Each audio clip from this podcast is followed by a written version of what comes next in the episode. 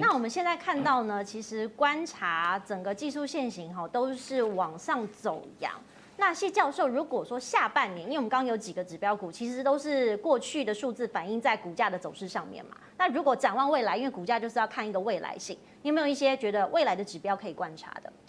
其实说，你说像呃，除了瓶盖股上来之外，因为这一这一次，我相信大家新的手机，我觉得很有趣哈，就是呃去年吧，是二零二零，对，我们在谈论这个五 G 的时候，大家好像颇不以为然，嗯，哦，会觉得说。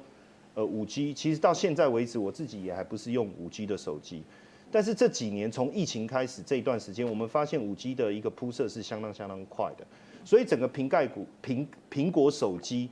它的推动势必会在推动的另外一个，我觉得就是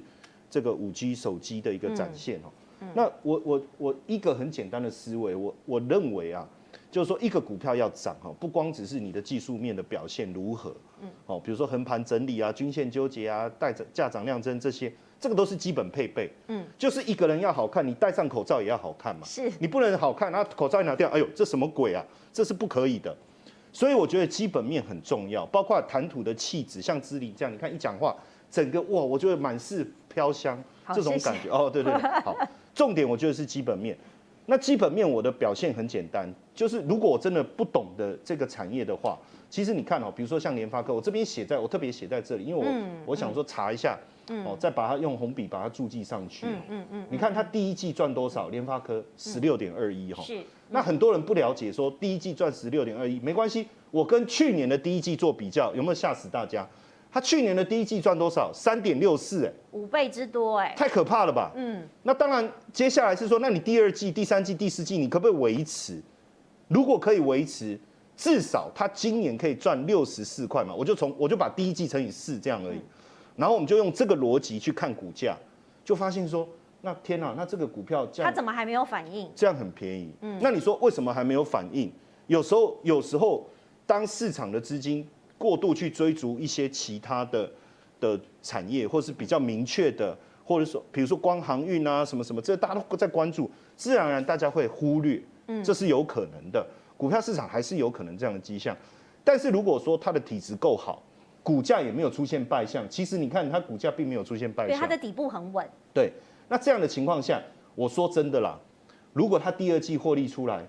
又比这个数字还更强的话，那它会不会吓到？那一下到有没有可能就，你看，其实外资已经在在我们看外资其实已经在，它是慢慢布局啊，欸、对啊，他他没有急，嗯，他不要急，他看得懂，他慢慢买，为什么？如果我真的看好一个东西，我我狂买，天哪，那别人会知道，我不想让大家知道，嗯，我自己先拥有，哦，这个观念。那另外一个，我们看这个电源管理 IC CDKY，这个也是，是，嗯，其实这个族群相。其实这个也都算五 G，呃，苹果概念股啊。嗯。其实现在所谓的概念股吼都是重叠的。你看它第一季赚十点六九，哎，相较去年第一季，这个也是大幅成长，股价也看起来是推不太动，哎，可是最近其实慢慢的有一些迹象。是。哦。嗯。然后另外像这个瑞昱，这个是网通的，网通晶片的。你看哦，它第一季赚五点九八，嗯，跟去年的第一季比，很明显大幅的成长。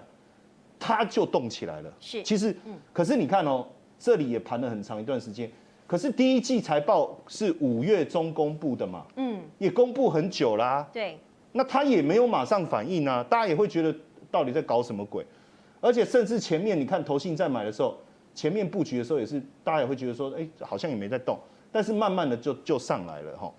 这里面其实我我想要讲，有时候就是说，我觉得整体的五 G 的。这些股票会上来。那如果大家真的不知道怎么做，其实我也一直在跟大家分享，就是 ETF。是。有时候确实，因为如果我因为我们的观众朋友很多可能是小小呃小资族或是小白，嗯，哦，那他刚进来这个市场，对，坦白讲，我我刚才讲完以后，他其实也搞不清楚瑞玉跟天钰有什么不同，不一样，联发科跟联电有什么不同，矽力跟矽力有什么不同，就是。我们讲的很自然，可是他可能真的不是那么了解。但是如果认同五 G 这个概念，其实有时候用 ETF，因为我们刚才讲到的几个股票，在里面好像都有哈，像联发科啦、矽力 K，哎，真的都有。那如果是这样，那干脆用 ETF 也是一个方式啦，跟大家分享。哎，我回来问一个联发科的问题，因为过去大家都说，其实苹果跟白牌机，你这样子的观察是说，假设瓶盖股都上来，那白牌机市场也都是联动的，是这样吗？基本上吼，呃呃，不好意思，指令，我跟你说明一下，嗯，这个白牌机是很久以前的事情了，是，哦，嗯，对对对，现在呢。基本上，它冲刺五 G 这个晶片是非常重要的一环。嗯，也就是说，为什么它要能够这个打败这个它的对手高通？嗯，它的重心是在五 G。是，对，所以五 G 这个市场其实是现在第一个利润好。过去白牌，当然现在还是有在出货，这个没没有错。志玲你讲的是对的，就是说如果瓶盖销售上来。白牌上来好像对他也有帮助，对不对？嗯嗯、可是其实现在联发科也想要转往更高毛利这个、嗯、这个阶段，高附加价值的。对，那五 G 的毛利还是相对比较好，嗯、所以其实呃，我我讲一下，就是说法人其实有在估它的目标价。嗯，其实最近即便它的这个，你看它的法说会什么的，对未来的看法很好，法人也都没有去调降啊，或者是说改变他的看法哦。是呃，那我看最高目标价。都还有到一千二以上的，这是法人评估的啦。嗯、哦，那所以我觉得整体来讲，还是在等一个一个爆发力了。是，好，那如果说大家都从这个数字跟基本面来观察的话，有一些领先指标，或许也可以受到大家的关注。维泰跟我们一起来看一下。好，过去大家都说，哎，台股盘面有一些。相对应的数字可以来观察。那过去我们看到航运可能是看指数啊。那如果说瓶盖股要来观察的话，有没有一些领先指标的数字跟趋势可以提醒观众朋友说，哎，事前来做布局？呃，是的，哦，其实我们讲。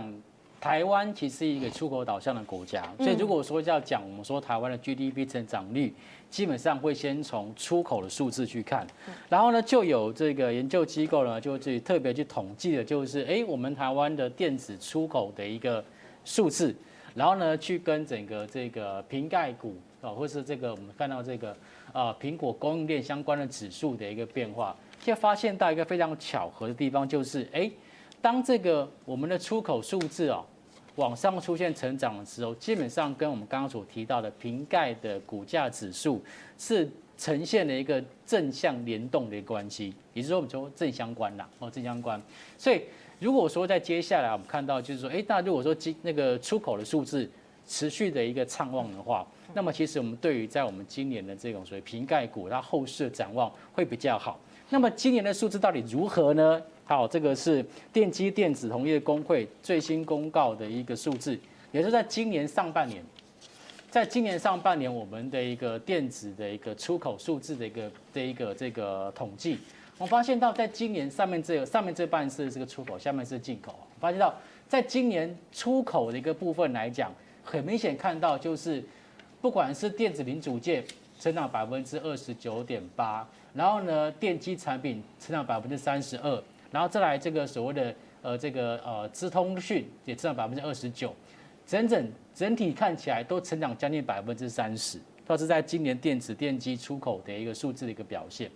所以其实可以观察到，在今年我们的电子电机出口数字表现这么好的情况之下，我个人认为相对应我们的一个瓶盖股相关的业绩表现也会呈现正向的发展。